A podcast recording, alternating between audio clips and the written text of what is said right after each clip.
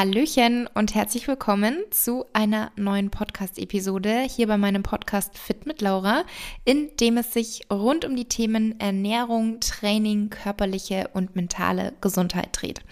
Und heute dreht es sich um die Fitnessszene. Die Fitnessszene oder auch die Fitnessbubble auf Social Media. Sie kann sowohl Chancen als auch Herausforderungen bzw. Risiken bieten.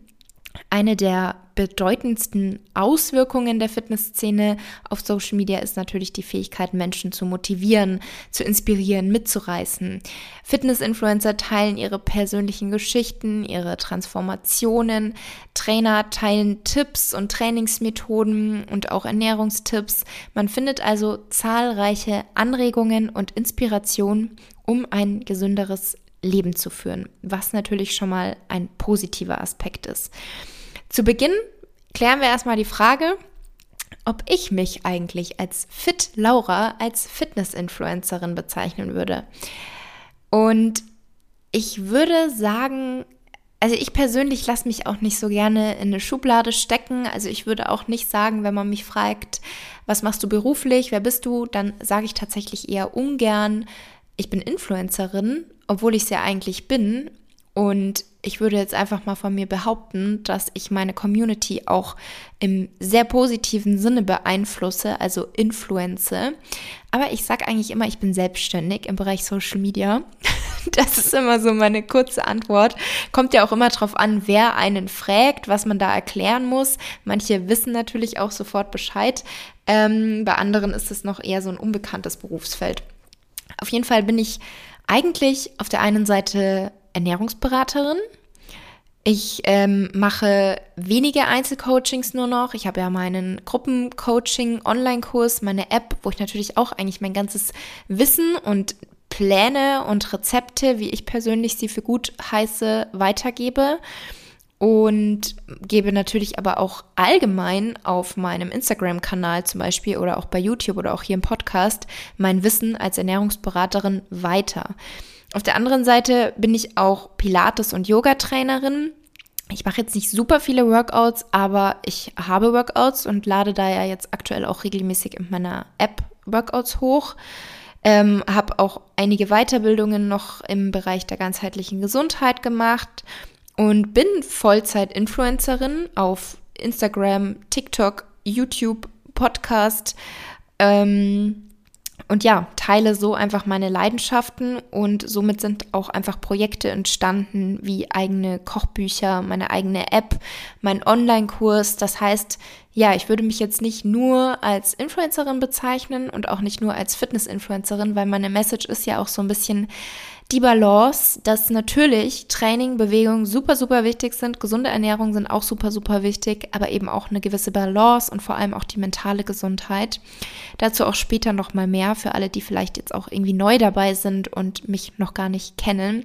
Alle, die mich schon kennen, die wissen wahrscheinlich ganz genau, was ich meine. Und an der Stelle auch ganz kurz die Info.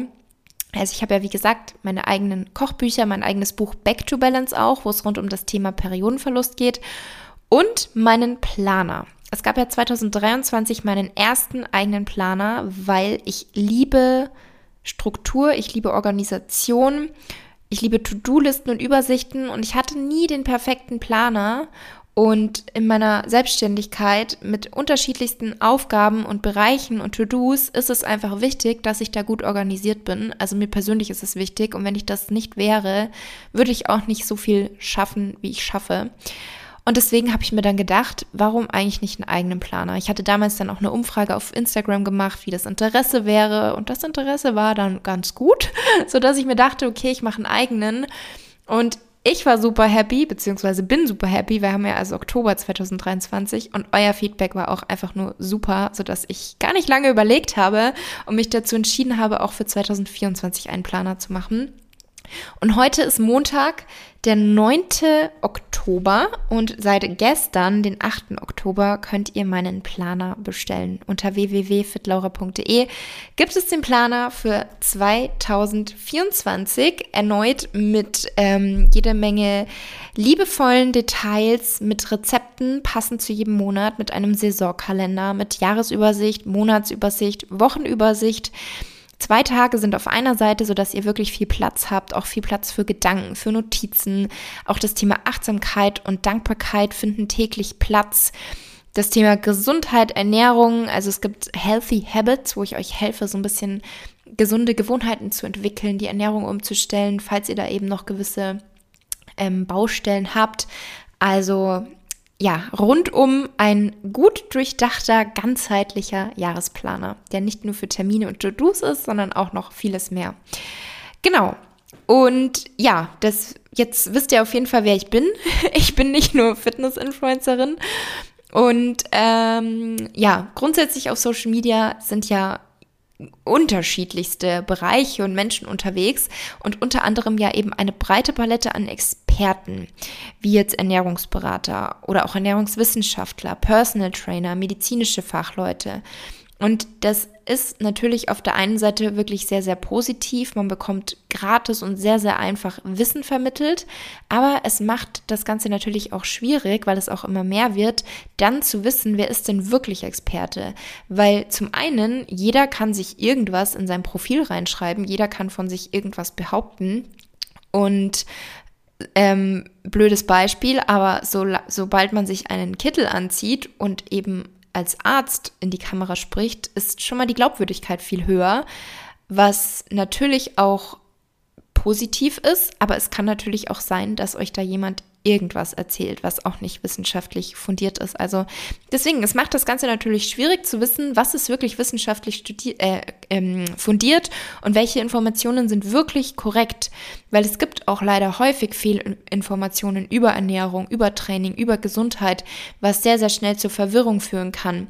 Also das ist ja auch ganz oft das Problem beim Thema Gesundheit, beim Thema Ernährung, dass es so viele Informationen gibt, dass die Menschen sich oft total wie sagt man, total, dass sie total überfordert sind, dass einfach zu viel ist und man gar nicht weiß, wo soll man denn jetzt eigentlich anfangen und was ist denn jetzt eigentlich richtig, weil der hat das gesagt und die hat das gesagt. Und bei zum Beispiel falschen Anleitungen auch zu Übungen im Training, dann kann das natürlich auch zu Verletzungen führen. Und beim Thema Ernährung ist es für viele dann so, dass sie erst gar nicht anfangen, weil sie nicht wissen, wo, weil es einfach zu viel Wissen gibt. Also das sind natürlich schon mal Sachen, wo ähm, ja es einfach schwierig ist. Vor allem, wenn man noch gar nicht in dem Thema drin ist. Wie soll man dann eigentlich erkennen, wer jetzt wirklich gut ist? Also wie soll man dann filtern, wer qualitativ hochwertige Informationen bereitstellt? Ein Tipp an der Stelle, ähm, immer mal hinterfragen, also auch schauen oder nachfragen, welche Quellen nutzen diese Personen, was ist der Hintergrund dieser Personen, also zum einen der berufliche Hintergrund oder der ähm, Erfahrungshintergrund, also es muss auch nicht immer ein Studium dahinter stehen oder ein Doktortitel, sondern ähm, beschäftigen sich diese Leute vielleicht schon lange, lange mit den Daten und sind da wirklich hinterher, immer auf dem neuesten Stand zu sein. Und auch eine andere ähm, hilfreiche Frage oder ja, dass man das im Hinterkopf behält auf jeden Fall. Möchten diese Leute nur Reichweite? Geht es ihnen vielleicht nur darum, im gleichen Zuge mit ihrer Wissensvermittlung auch irgendwie was zu verkaufen? Oder liegt ihnen wirklich was daran, euch aufzuklären? Und wenn man dann eben weiß, wer wirkliche Experten sind, dann ist das natürlich ein genialer Vorteil, sage ich jetzt mal, denn die Experten teilen eben ihr Wissen häufig kostenfrei oder zu sehr, sehr fairen Preisen in Webinaren oder Büchern. Und ihr erhaltet dann einfach wirklich wertvolles Wissen und wertvolle Tipps. Und jetzt speziell das Verfolgen von Fitness-Influencern. Also wenn wir uns jetzt nur mal den Bereich Fitness, Training ähm, oder auch ja Diät, Muskelaufbau etc. anschauen, dann kann das natürlich sehr motivierend sein. Ähm, weiterhin bietet natürlich Social Media auch die Möglichkeit, sich mit anderen auszutauschen über Erfahrungen, über Herausforderungen, über Erfolge. Also das stärkt natürlich auch nochmal total die Motivation. Das heißt, es gibt natürlich auch hier die Chance, Gleichgesinnte zu finden. Und somit kann man sich dann so ein bisschen seine eigene Bubble erschaffen, wenn jetzt zum Beispiel im näheren Umfeld nicht die gleichen, also die Leute nicht die gleichen Interessen teilen. Also wenn jetzt in eurem näheren Umfeld niemand irgendwie mit dem Thema Training was anfangen kann, aber für euch das einfach eine große Leidenschaft ist, dann kann man so vielleicht eben Gleichgesinnte finden. Allerdings kann das natürlich auch Nachteile haben, dass man vielleicht zu sehr in seiner Bubble ist. Ähm, so war das tatsächlich bei mir damals, dass ich eben mir meine eigene Bubble erschaffen habe und dann Accounts gefolgt bin, die eben total proteinreiche, kalorienarme Rezepte gemacht haben, die ganz viel trainieren waren. Ähm, Mädels, die auch sehr, sehr schlank, also schon trainiert, aber eher sehr schlank teilweise auch waren. Also nicht, es gibt ja dieses, es gibt ja unterschiedlichste Körperformen, ähm, was ja auch voll okay ist. Also es gibt schlank und ein bisschen trainiert. Es gibt einfach nur dünn dürr, so skinny fett vielleicht sogar, weil nur Cardio gemacht wird und kein Aufbau, also kein Muskelaufbau. Ähm, dann gibt es natürlich auch bisschen massivere Körper, also wo einfach man sieht, okay, krass, da sind Muskeln dran. Also es gibt ja alles von links nach rechts, sämtliche Mischformen und, und, und. Auf jeden Fall, man schafft sich halt dann so ein bisschen seine Bubble. Und so war das bei mir. Und dann nimmt man das irgendwann einfach als normal wahr, was man macht. Und was ich halt irgendwann gemacht habe, war siebenmal pro Woche Training. Teilweise war ich an einem Tag im Krafttraining und war joggen. Ich ähm, habe mich zu 100% clean ernährt, also habe wirklich total darauf geachtet, dass ich kaum Fette habe, Kohlenhydrate auch nicht gerade viel, Hauptsache Protein, Protein, Protein. Und wenn man dann halt so sieht, wie die Leute, die man da verfolgt, sich ernähren und dann ist das genauso, dann ist man da halt so in seiner Bubble drin und dann nimmt man das als normal wahr. Aber eigentlich, wenn man sich dann wieder umschaut in seinem Umfeld, Eltern, Freunde, Geschwister oder was auch immer, dann ist so die Frage, ist es jetzt wirklich noch normal oder ist man in ein Extrem abgerutscht? Wobei ich auch hier wirklich sagen muss, dieses Normal, eigentlich bin ich total allergisch dagegen. Ich weiß gerade gar nicht, warum ich das selber gerade gesagt habe, weil dieses, das ist doch nicht normal oder man macht gewisse Sachen und sagt, ja, das ist doch normal, das macht doch jeder so. Was ist denn eigentlich normal? Also wer bestimmt denn eigentlich, was normal ist? Ein paar Beispiele, weil was normal ist für ganz, ganz viele ist, dass man sich morgens oder mittags schnell beim Bäcker was holt und im Gehen das schnell isst. Das ist auch leider normal und das ist alles andere als nährstoffreich, sättigend, befriedigend und auch kein achtsames Essverhalten. Oder was auch normal ist, also es ist normaler, dass überall immer Alkohol getrunken wird und dann sind die Personen, die sagen, ich möchte nichts trinken oder ich möchte heute nichts trinken oder ich trinke generell nicht, das ist nicht das Normale, sondern das Normale ist, dass Alkohol getrunken wird. Also das sind so viele Dinge, wo ich mir immer denke, woher kommt denn eigentlich diese Einstellung, dass gewisse Dinge normal sind, wenn sie vielleicht aber nicht mal unbedingt gut für uns sind oder für viele andere Menschen nicht normal sind. Genau, also kurzer Schwenker dahingehend. Auf jeden Fall ist es natürlich besser, man achtet auf sich, man geht regelmäßig trainieren, man achtet sehr auf die Ernährung, ist wenig unverarbeitet. Das finde ich gut. Da würde ich jetzt auch dieses Wort normal, das muss einfach raus. Also das finde ich dann einfach gut ähm, da achtet man auf sich, man achtet auf die Gesundheit. Aber wenn es eben zu viel wird, wenn man da ein bisschen Zwänge entwickelt, andere Lebensbereiche vielleicht auch darunter leiden, man wirklich sich selber auch schon unter Druck setzt und ein schlechtes Gewissen hat, wenn dann mal eine Trainingseinheit von diesen sieben Einheiten nicht absolviert werden kann, dann ist es natürlich in ein Extrem abgedriftet. Und da ist eben dann dieses Erschaffen der eigenen Bubble ein Nachteil, weil wenn dann Außenstehende zum Beispiel sagen, ja, Laura, ist das nicht ein bisschen viel? Dann denkt man sich so, nee, ist doch ganz normal, es ist genau das Richtige für mich. So war das eben damals bei mir, dass ich das gar nicht so gesehen habe und auch Kommentare von außen quasi gar nicht so an mich rangelassen habe. Genau, und was natürlich auch auf Social Media so ein Thema ist, ist diese Präsenz von perfekt inszenierten Körpern. Das kann natürlich sehr, sehr schnell zu einem unrealistischen Schönheitsideal führen und auch Druck auf dich als Konsument ausüben, wenn auch indirekt. Also manchmal nimmt man das vielleicht gar nicht so wahr, aber indirekt macht das natürlich was mit einem, wenn man da ständig ähm, perfekte Körper oder so sieht beim Durchscrollen. Und ja, das ist dann eben ein Druck, dass man denkt, man müsste gewissen Standards entsprechen, einem gewissen Schönheitsideal. Und das kann natürlich auch zu negativen Auswirkungen auf das Selbstwertgefühl und die psychische Gesundheit führen. Und auch diese Bubble eben, da entsteht einfach Druck, es lässt gewisse Zwänge entstehen und das ist dann natürlich nicht mehr unbedingt gesund, beziehungsweise nicht mehr unbedingt das, was vielleicht erzielt werden sollte. Und was ich wichtig finde in der Fitnessszene oder generell auf Social Media ist immer diese Art und Weise, wie etwas vermittelt wird, weil es gibt natürlich Vorteile, ganz vorn mit dabei eben die Motivation, die Inspiration und auch das Wissen, was vermittelt wird. Und viele Social-Media-Inhalte zeigen aber eben auch unrealistische Körperformen, restriktives Essverhalten, exzessives Trainingsverhalten, was dann aber als, ja, da kommen wir wieder zu dem Normal, was dann eben wieder als normal dargestellt wird und man das vielleicht auch schnell denkt, wenn man das tagtäglich sieht bei den ganzen Fitness-Influencern, denen man so folgt. Influencerinnen sind häufig sehr schlank und haben ein Sixpack und die Influencer, Influ in, Influencer, jetzt habe ich es voll komisch betont, ähm, sind extrem muskulös, also die männlichen.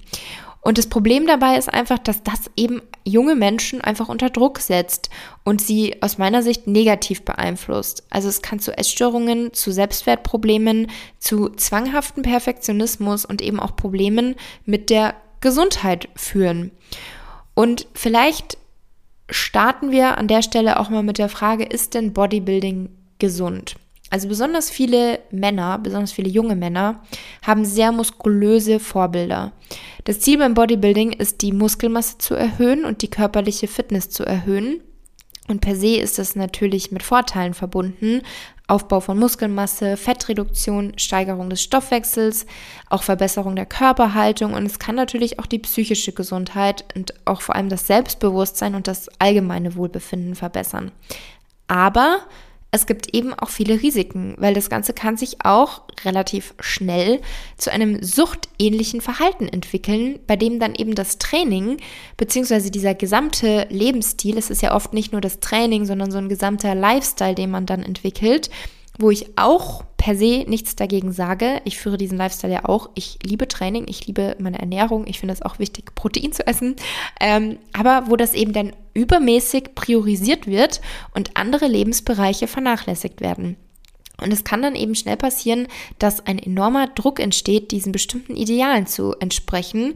Also man rutscht da leider schnell in eine Essstörung, auch in das Thema Körperdysmorphophobie. Da habe ich mal eine extra Episode zu gemacht. Also hört da gerne noch mal rein, falls ihr die nicht kennt. Oder eben auch andere psychische Gesundheitsprobleme.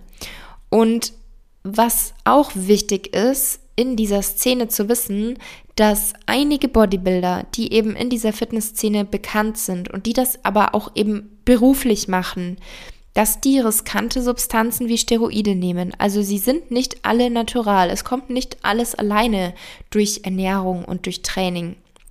Auch wenn das leider teilweise behauptet wird, beziehungsweise ich weiß nicht, ob ich jetzt sagen würde, es wird behauptet, es wird einfach nicht offen und ehrlich gesagt, was vielleicht auch gemacht wurde, um einen gewissen Körper zu bekommen. Und genau da sehe ich eben ein großes Problem, weil besonders viele junge Follower wissen das eben nicht, dass so ein Körper vermutlich nicht alleine durch Disziplin, konsequentes Training und richtige Ernährung erreichbar ist. Man hat also Vorbilder, aber diese Vorbilder sind so gesehen vielleicht nicht immer ehrlich zu euch. Und dieses, dieses Vorbild, dieses Idealbild, was ihr da anstrebt, ist dann vielleicht so nicht erreichbar. Und ich persönlich bin aber natürlich ein Fan davon, dass ihr dabei bleibt, dass ihr alleine die Disziplin, die Ernährung, das Training durchzieht und so vielleicht das Beste aus euch herausholt, trotzdem aufpasst, dass es halt nicht zu extrem wird, nicht ähm, andere Lebensbereiche darunter leiden, dass ihr einfach nicht zu sehr in so einen Zwang und Extrem geratet. Und dass ihr es aber eben dabei belasst. Also auf jeden Fall natürlich natural bleibt. Kleiner Appell an der Stelle. Also man jagt einfach unrealistischen und auch ungesunden Körperidealen hinterher. Weil ist Bodybuilding gesund, wenn es im Leistungssportbereich gemacht wird, dann nein, weil Leistungssport ist in der Regel nicht gesund, weil es halt einfach in ein Extrem geht. Es geht darum, den Körper bis ans Limit zu bringen, gewisse ähm, ja, einfach gewisse Leistungen zu schaffen, je nachdem, in welcher Sportart man sich eben bewegt. Und da ist dann oftmals die Leistung einfach wichtiger als vielleicht jetzt gerade der aktuelle Gesundheitszustand des Körpers. Ähm, ich habe da auch mal, ich habe so eine Doku gesehen und da wurden Bodybuilder gefragt, wofür sie sich entscheiden würden. Einmal Mr. Olympia werden und dafür aber in, oh, ich weiß nicht mehr genau, wie es war, irgendwie so einmal Mr. Olympia werden und dafür aber in fünf Jahren sterben oder eben nicht Mr. Olympia werden. Und die haben sich für Mr. Olympia entschieden. Also quasi ein viel, viel kürzeres Leben, aber sie sind einmal Mr. Olympia, anstatt ein langes Leben, wo man vielleicht dann doch ein bisschen mehr die Gesundheit und das Wohlbefinden priorisiert. Aber so ist es eben einfach. Jeder priorisiert was anderes. Jeder muss sein Leben so führen, wie er möchte leben und leben lassen. Also das gar keine Frage. Ich würde da auch niemandem reinreden, es sei denn, es sind jetzt meine liebsten Personen, dann würde ich natürlich versuchen, ähm, so ein bisschen mit ihnen zu sprechen. Aber letztendlich ist natürlich jeder für sich verantwortlich. Aber das Problem, um jetzt wieder zum Thema zurückzukommen, ist eben einfach, dass da eben auch viele junge Menschen negativ beeinflusst werden können, weil eben diese Vorbilder ihre Vorbilder sind und dass die jungen Menschen eben unter Druck setzen kann. Und wie gesagt, eben unrealistischen und auch ungesunden Körperidealen hinterhergejagt werden. Und eigentlich sollte das Ziel ja sein, dass einfach dazu motiviert wird, zu trainieren, dem Körper was Gutes zu tun, den Körper vielleicht auch zu formen, Muskelmasse aufzubauen, Fett zu, reduzi ähm, zu reduzieren. Und genauso ist es aber eben auch bei den weiblichen Fitness-Influencerinnen, die zum Beispiel ihren Po operieren lassen und dann auch teilweise Booty-Programme verkaufen, was auch nicht offen und ehrlich kommuniziert wird. Teilweise werden auch Schilddrüsenhormone missbraucht, um den Stoffwechsel zu beschleunigen und somit den Fettabbau zu fördern. Periodenverlust ist, wie ihr als meine Zuhörer und Zuhörerinnen vermutlich wisst, auch ein großes Thema, wo aber auch nicht viele drüber sprechen oder es vielleicht auch gar nicht ernst genug nehmen. Also ich weiß noch, als ich damals mich dazu entschlossen habe, über das Thema Periodenverlust offen zu sprechen, das war für mich eine riesige Hürde, weil das keiner bis zu dem Zeitpunkt gemacht hat. Ich hatte das Buch No Period, No What, in dem es um das Thema Periodenverlust ging. Das war eigentlich so meine einzige Quelle, wo ich dann auch gesehen habe, weil da Berichte von anderen Frauen drin waren, dass es eben auch anderen Frauen so geht und dass es eben von dem zu viel Training, von der zu restriktiven Ernährung und dem geringen Körperfettanteil kommt. Also im deutschsprachigen Raum wusste ich, kannte ich niemanden, der darüber gesprochen hat. Und dann habe ich mich eben trotzdem getraut, darüber zu sprechen, weil ich mir auch dachte, wenn ich öffentlich darüber spreche, dass ich jetzt diese Sportpause mache, dann ziehe ich es auch durch. Also dann habe ich quasi so, wie sagt man, Commitment, dass ich das halt öffentlich sage und da muss ich es auch machen, dann kann ich keinen Rückzieher machen. Und da habe ich dann so viele Nachrichten bekommen von Followerinnen, denen es eben ähnlich geht und die auch dachten, sie sind alleine damit, die gar nicht genau wussten, was ist da eigentlich los. Und seitdem ähm, muss ich sagen, es ist schon mehr geworden. Es sprechen schon mehr darüber, was ich auch toll finde. Auf der anderen Seite sieht man halt doch wieder krass, wie viele es eigentlich betrifft. Also, dass es wirklich keine Seltenheit ist im Fitnessbereich. Und es ist einfach ein Signal, wenn die Periode ausbleibt, dass da was im Körper nicht stimmt. Das kann zu intensives, zu extremes Training sein, das kann zu exzessive Ernährung sein, also zu ähm, restriktiv, wollte ich sagen, mit äh, zu geringer Kalorienzufuhr, weil gerade in der Fitnessszene, man ist ja körperlich total aktiv, man fordert den Körper täglich und dann sollte man ihm eigentlich auch die Energie geben, die er braucht. Äh, leider ist es aber eben eher anders häufig, dass dann auch der Körperfettanteil sehr, sehr gering ist und all das stresst den Körper. Dann hat man vielleicht noch zusätzlich Stress in anderen Bereichen und häufig ist es dann eben dieser Mix aus Faktoren, die einfach dazu führen, dass die Periode ausbleibt. Aber genau, eben Periodenverlust ist definitiv auch ein großes Thema in der Fitnessszene. Und wie gesagt, jeder kann und sollte mit seinem Körper machen, was er möchte oder was sie möchte, aber es ist dann eben nicht mehr immer gesund. Und was man ja eigentlich primär denkt bei Fitness ist Gesundheit. Fitness ist Gesundheit, aber es ist eben auch so, dass nicht immer ehrlich zu euch kommuniziert wird, dass nicht jeder Fitness-Lifestyle gleich ein gesunder Lifestyle ist, sondern dass es häufig einfach auch Zwänge sind, die dahinter stecken, dass es häufig auch Essstörungen sind, die dahinter stecken, auch bei den Fitness-Vorbildern natürlich. Das ist definitiv keine Seltenheit. Es ist eher selten, dass Fitness-Influencer ein gesundes Essverhalten haben. Ähm, ja, und was ich eben echt einfach nicht gut finde, ist, dass dann jungen Menschen gewisse Vorbilder haben und diese Vorbilder aber leider nicht ganz ehrlich sind, dann aber Programme verkaufen und sagen, ihr erzielt damit genau die gleichen Vol Erfolge. Beispiel wieder mit Po-Operation. Ihr trainiert nur mit meinem Booty Home Workout Programm zum Beispiel und bekommt den gleichen Po. Und dabei ist aber vielleicht der Po nicht alleine dadurch entstanden. Und da ist eben das große Problem, dass viele ihre Vorbildfunktion nicht ernst nehmen oder sich gar nicht darüber bewusst sind, was für eine Vorbildfunktion sie eigentlich haben oder es ihnen vielleicht auch egal ist. Und ja, das ist einfach natürlich traurig. Es geht häufig immer nur um das Äußere, um diesen Optimierungswahn. Und wenn dann eben junge Menschen gewisse Vorbilder haben und diese Vorbilder aber nicht echt sind, nicht ehrlich sind, dann ja, ist das einfach nicht schön. Und ein weiteres Problem bei diesem Optimierungswahn ist natürlich auch, wann ist es denn genug? Also wann ist man denn zufrieden mit sich? Weil man gelangt dann ja ganz schnell in diesen Strudel, in diesen Teufelskreis. Man will immer mehr, immer mehr ähm, Definition oder als Mann immer mehr Muskeln. Und wann ist es genug? Eigentlich kommt dieser Zeitpunkt wahrscheinlich nie das ist dann auch wieder so ein grundsätzliches Problem. Man sollte doch einfach auch lernen, zufrieden zu sein, was nicht bedeutet, dass man noch weiter an sich arbeiten kann, ähm, aber vielleicht nicht ganz so wahnhaft mit Optimierungswahn, gerade wenn es das Äußere betrifft. Und man möchte eben immer mehr, es wird schnell zum Zwang und man sieht vielleicht dann auch gar nicht mehr, was man eigentlich schon erreicht hat, sondern nur das, was man noch alles optimieren könnte. Und man vergleicht sich natürlich auch ständig. Das macht auf Dauer natürlich auch total kaputt. Also gerade eben durch Social Media, weil man dann auch viele andere sieht, dann vergleicht man sich schnell und das lässt einen einfach nicht gut fühlen.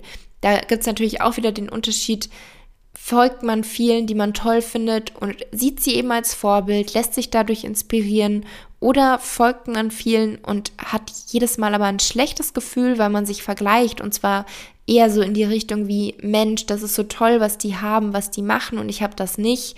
Das ist eben, da gibt es zwei unterschiedliche Arten von Vergleichen. Ich, ich nenne es jetzt einfach mal positives Vergleichen, wo man sich denkt, wow, toll, die ist so diszipliniert, die geht regelmäßig ins Training, die ernährt sich so gut, Trotzdem hat die eine Balance und hat einen tollen Körper. Das ist mein Vorbild. Da orientiere ich mich dran. Weil jemanden zu kopieren, das bringt auch gar nichts. Weil jeder ist individuell und jeder muss seinen eigenen Weg gehen. Und das negative Vergleichen ist eben so, wow, wie kann man nur so viel Disziplin haben? Das würde ich nie schaffen. Und die sieht ja so toll aus und ich sehe ja so scheiße aus. Das bringt euch ja gar nicht weiter. Das ähm, macht euch, wie gesagt, einfach nur auf Dauer kaputt. Aber es gibt natürlich auch zum Glück aktuell einen tollen Trend in die andere Richtung, wo viele so mehr die Realität zeigen. Zum Beispiel äh, posierte Bilder versus nicht posierte Bilder, Reality versus Instagram, Filter versus ähm, Non-Filter und so weiter. Und hier muss ich natürlich aber auch dazu sagen, es ist menschlich, dass man sich von seiner schönsten Seite zeigen möchte. Also ich vergleiche das auch gerne mit einem Fotoalbum. Natürlich entscheidet man sich dazu, das schönste Foto ins Fotoalbum zu kleben und nicht das, wo man blöd aussieht. Und deswegen muss man da natürlich auch immer im Hinterkopf behalten, wir Influencer sind auch nur Menschen. Wir wollen natürlich schöne Videos, schöne Fotos hochladen und ähm, da vielleicht auch manchmal die Frage stellen, wenn man da zu extrem so denkt mit ähm, Reality versus Instagram, würdet ihr persönlich das machen? Also würdet ihr euch vor Tausenden von Menschen mit schlechtem Licht, schlechter Pose und euren vermeintlichen Problemstellen zeigen? Oder würdet ihr dann doch vielleicht lieber das Bild mit dem schönen Licht und der guten Pose wählen, weil es ja immerhin viele, viele Menschen sehen? Also ich verstehe absolut und ich finde das selber auch toll, da öfter mal die Realität zu zeigen. Aber trotzdem sollte man das vielleicht einfach im Hinterkopf behalten. Und das ist aber auch aus meiner Sicht einfach auch nochmal was komplett anderes als jetzt ein Foto, wo 100 Filter drauf sind oder eine Person, die 100 Schönheits-OPs hatte, das aber nicht ehrlich kommuniziert oder sonst was. Also wo das Bild sozusagen nicht die Realität widerspiegelt. Weil wenn jetzt jemand Zellulite hat und aber ein schönes Foto, und das haben übrigens über 90, über 95 Prozent der Frauen, also es ist was Normales. Ähm, wenn man jetzt aber unterschiedliche Urlaubsfotos hat und auf manchen sieht man das mehr, auf anderen weniger, dann darf man doch die nehmen, wo man das weniger sieht, weil da fühlt man sich einfach schön, das Foto gefällt einem, also denkt man sich, Mensch, das möchte ich teilen. Aber jetzt ein Foto dann zu nehmen und komplett zu bearbeiten, einen Filter drüber zu legen und so zu tun, als wäre da nichts, das ist halt wieder was anderes. Das ist dann wieder so ein bisschen, ich bin unehrlich und dann denken viele so, oh wow, die hat keine Zellulite, ähm, ich aber schon, das ist doch unfair. Also ich kann euch sagen, das hat fast jede Frau, aber natürlich Krafttraining, gute Ernährung und gute Genetik kann natürlich dazu führen, dass man es weniger hat, dass es ähm, ja einfach man davon ein bisschen verschont bleibt. Genau. Ein weiterer Punkt beziehungsweise ein weiteres Thema, was ich noch mit euch hier besprechen wollte, ist jetzt Ernährung und Essverhalten.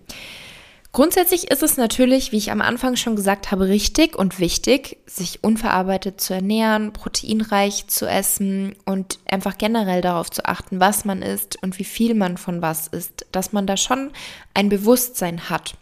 Und somit kann es zum Beispiel auch Sinn machen, beziehungsweise ich empfehle das auch eine Zeit lang, und da reichen zum Beispiel auch zwei Wochen, Kalorien zu zählen, um einfach ein Gespür zu entwickeln, Lebensmittel kennenzulernen, Mengen kennenzulernen und einfach zu wissen, was steckt denn da eigentlich in den Lebensmitteln, die ich so esse und wie viele Kalorien hat denn jetzt das und das, weil oft ist es ja auch so, man denkt irgendwie, man isst was total Gesundes, das ist so toll ähm, man fühlt sich so gut, das ist dann aber vielleicht total kalorienreich.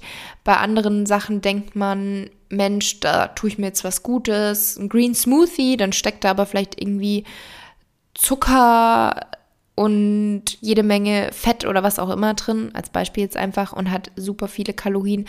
Also ja, einfach ähm, dazu zum Thema Kalorienzählen würde ich behaupten, das kann definitiv dazu beitragen, ähm, das Essverhalten zu optimieren, die Ernährung umzustellen, weil man da einfach sehr viel ähm, mit lernen kann.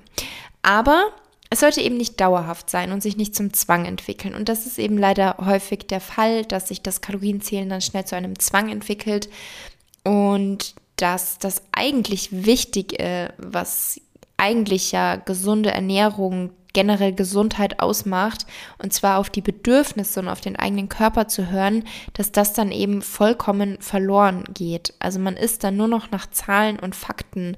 Zum Beispiel schaut man dann abends in seine Tracking-App und, oh, okay, ich muss noch das und das essen, dieser Makronährstoff ist noch nicht ähm, gefüllt, aber eigentlich hätte ich viel mehr Lust jetzt auf das und das, aber ich darf ja nicht. Also dann geht es einfach total verloren und das ist natürlich schade. Es kann, wie gesagt, hilfreich sein, um einfach zu wissen, was steckt wo drin, welche Mengen brauche ich eigentlich, damit ich auch mein Gewicht halte und eben nicht zunehme. Aber es sollte immer im Vordergrund stehen, dass man wirklich auch schaut, was tut einem jetzt gut, ähm, was verträgt man gut, was gibt einem Energie und was nimmt einem keine Energie. Genau, das sollte eben wirklich eigentlich so im Vordergrund stehen. Und da ist aber eben diese Gefahr, das zwanghafte Kalorienzählen. Und wenn jetzt die Vorbilder, die Fitness-Influencer das machen, auch dann ist es natürlich schnell wieder so, dass man denkt, das ist ja normal, das machen die anderen ja auch. Und man kann aber eben auch schnell durch dieses Kalorienzählen eben in ein ungesundes Essverhalten rutschen. Und Wichtig ist da eben einfach die Balance zu behalten. Also unverarbeitet zu ernähren ist super wichtig und ich mache das ja auch. Ich achte auch sehr darauf. Aber die Balance, die fehlt einfach super oft. Und oft wird auch schwarz-weiß einfach gedacht. Dieses Clean Eating wird dann meistens zu extrem praktiziert und Lebensqualität und auch der soziale Aspekt, der Genuss, das geht dann vollkommen verloren. Also zum Beispiel ein spontanes Abendessen im Restaurant oder generell Essen mit Freunden, ähm, Essen mit Familie oder auf einem Event.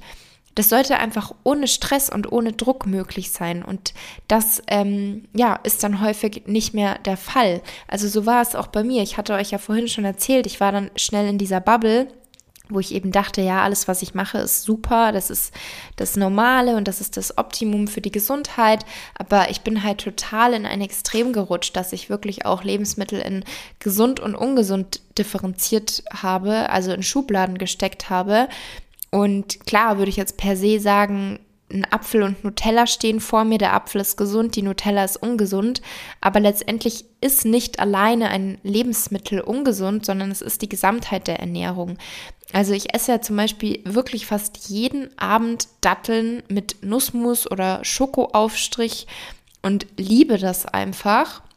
Und da würden jetzt auch viele sagen, ja, aber ist das denn gesund? Datteln haben ja so viele Kalorien und Nussmus hat ja auch so viele Kalorien. Und es ist schon gesund, weil Datteln und Nussmus haben ja auch einige Nährstoffe.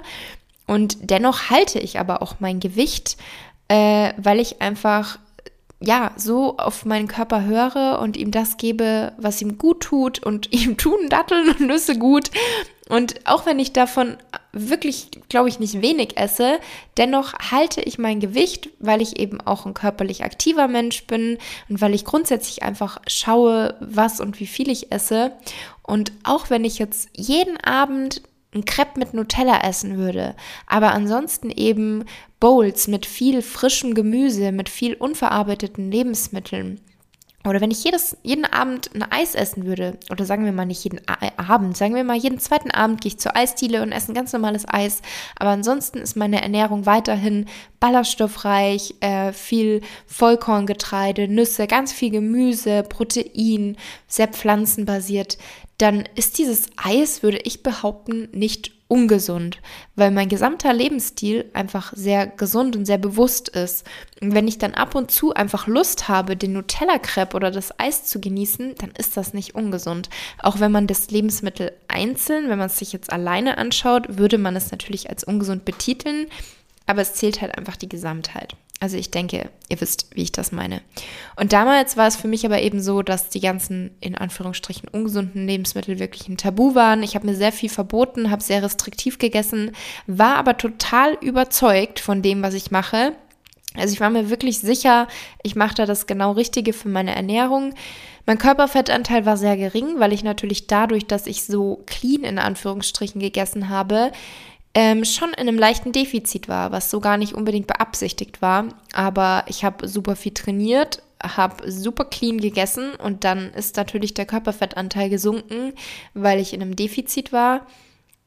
Und habe auch so, wenn ich zum Beispiel, also ich war schon auch noch in Restaurants essen oder bei der Familie, aber ich habe, wenn ich im Restaurant essen war, entweder davor ein gutes Training haben müssen oder am nächsten Tag, um das zu kompensieren. Und ich habe dann natürlich auch den gesamten Tag über schon so ein bisschen kompensiert, damit ich dann ja nicht zu viel esse an dem Tag. Und ich weiß auch noch, dass ich zum Beispiel keine Weizenprodukte, also ich habe die absolut gemieden, weil die für mich total schlecht und ungesund waren, obwohl ich keine Unverträglichkeit habe. Also ich habe eigentlich keine Probleme mit Weizen.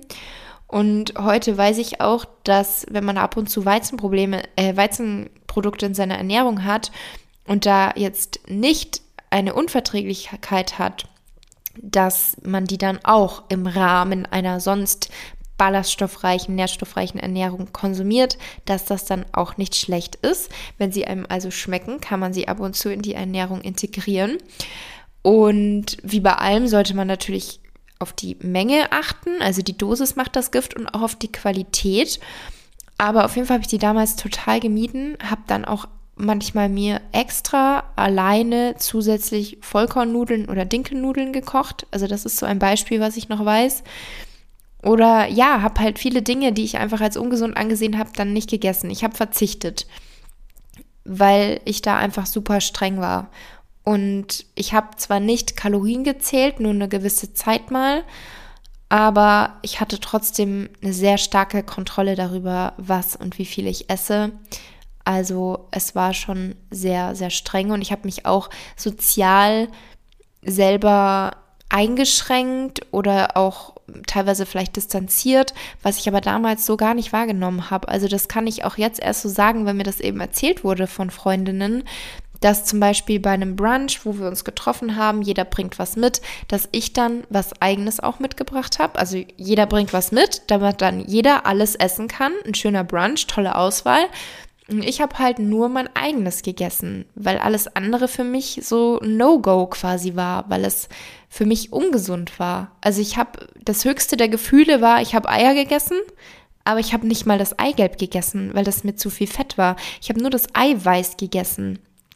Und ja, das sind so ein paar Beispiele, an die ich mich auf jeden Fall noch erinnere, wo ich euch eben sagen kann, ich habe mich damals total unter Druck gesetzt und zu sehr schwarz-weiß gedacht. Also mir hat einfach die Balance gefehlt.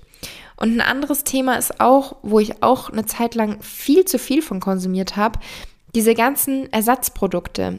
Pulver für gefühlt jede Tageszeit, alles Low Calorie, alles High Protein, Trends wie für gewisse Diätformen, Ernährungsformen, Proteinfasten.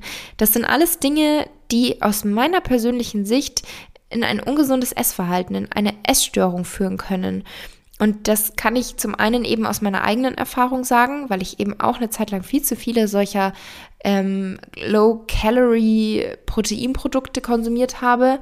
Und ich hatte in der Zeit auch tatsächlich Magen-Darm-Probleme. Also ich hatte da immer wieder Darmprobleme, war auch immer wieder beim Arzt und habe aber nicht dran gedacht, dass es vielleicht daran liegt, dass ich zu viele von diesen Produkten, die ja auch verarbeitete Produkte sind, konsumiere.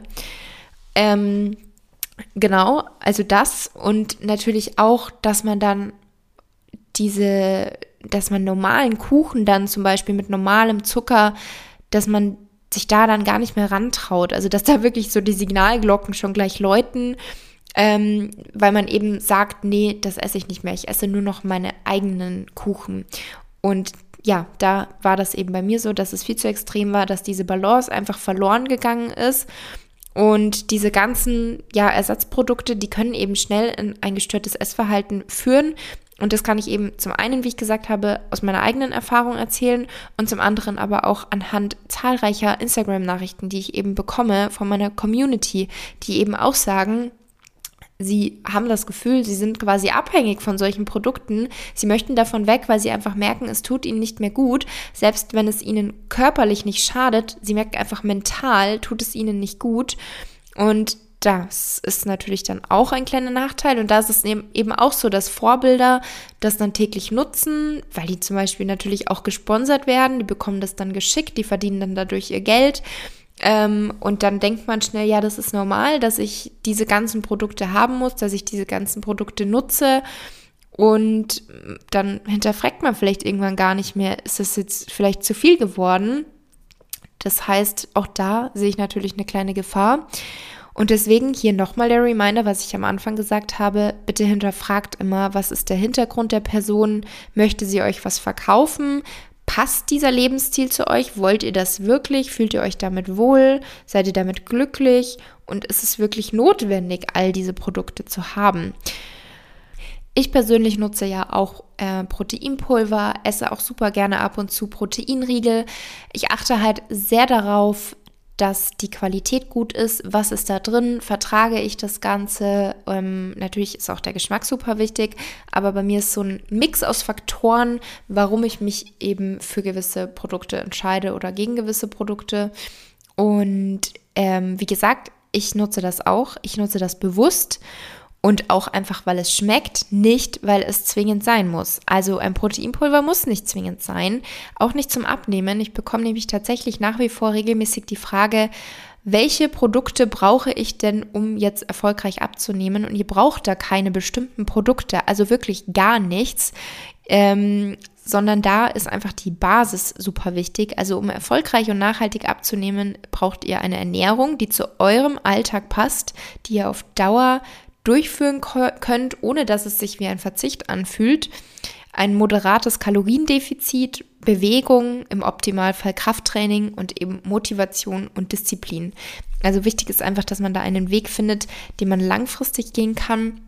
Und es braucht gar keine Produkte, sondern es braucht einfach eine Basis an Ernährung, die eben ja, also die, die, die Ernährung sollte die Basis sein und die sieht eben so aus, dass ihr viel frisches Gemüse in der Ernährung habt, Obst, Vollkorngetreide, also viele Ballaststoffe, Nüsse, möglichst pflanzenbasiert, ähm, proteinreich. Das ist eigentlich so die Basis. Und wenn man eben sagt, mir fällt es schwer, ausreichend Protein zu essen oder ich möchte auch den Konsum von tierischen Produkten ein bisschen reduzieren und es macht das dann einfach einfacher, mit Proteinpulver auf den Proteinbedarf zu kommen. Zudem, wie gesagt, schmeckt es eben auch gut. Ich nutze es auch, weil es einfach gut schmeckt. ähm, dann ist das vollkommen okay, solange man eben das Ganze bewusst angeht und auch in Maßen konsumiert und es nicht übertreibt. Es muss nicht überall drin sein. Also alles in Maßen und Qualität ist eben entscheidend. Also ich kann euch sagen, dass sämtliche Proteinprodukte, auch im Supermarkt gibt es ja immer mehr davon. Es, man kann ja teilweise schon von einem Proteinwahn sprechen. Und ich kann euch sagen, das ist nicht notwendig. Und ich glaube, zusammenfassend kann man auch sagen, ein Extrem ist einfach nie gut. Also man kann auch generell jetzt die Fitnessszene oder Fitness Influencern, da kann man jetzt nicht pauschal alle über einen Kamm scheren, definitiv nicht. Weil, wie gesagt, ich würde mich schon auch zu den Fitness-Influencern zählen, aber eben nicht nur. ähm, und es gibt ganz, ganz viele tolle Kanäle auch, die eben dazu motivieren, Sport zu machen, zu trainieren, fit zu sein. Gleichzeitig aber eben auch einen gesunden Lifestyle mit Balance vermitteln. Also eben nicht dieses Extreme, was ähm, schnell unter Druck setzt und eben auch zu Essstörungen führen kann oder zu Sportzwang sondern eben diese Balance. Und das ist ganz, ganz wichtig. Und das ist eben eigentlich auch mein Schlusswort zu diesem Thema. Und ich bin sehr gespannt auf euer Feedback, eure Ansichten zu diesem Thema. Also schreibt mir wie immer super gerne euer Feedback auf Instagram. Lasst mir natürlich gerne auch eine Bewertung da bei Spotify oder Apple Podcasts. Darüber freue ich mich auch sehr. Und genau, ich hoffe, dass euch die Episode und das Thema gefallen hat. Ich wünsche euch eine wunderschöne Woche. Bis nächsten Montag.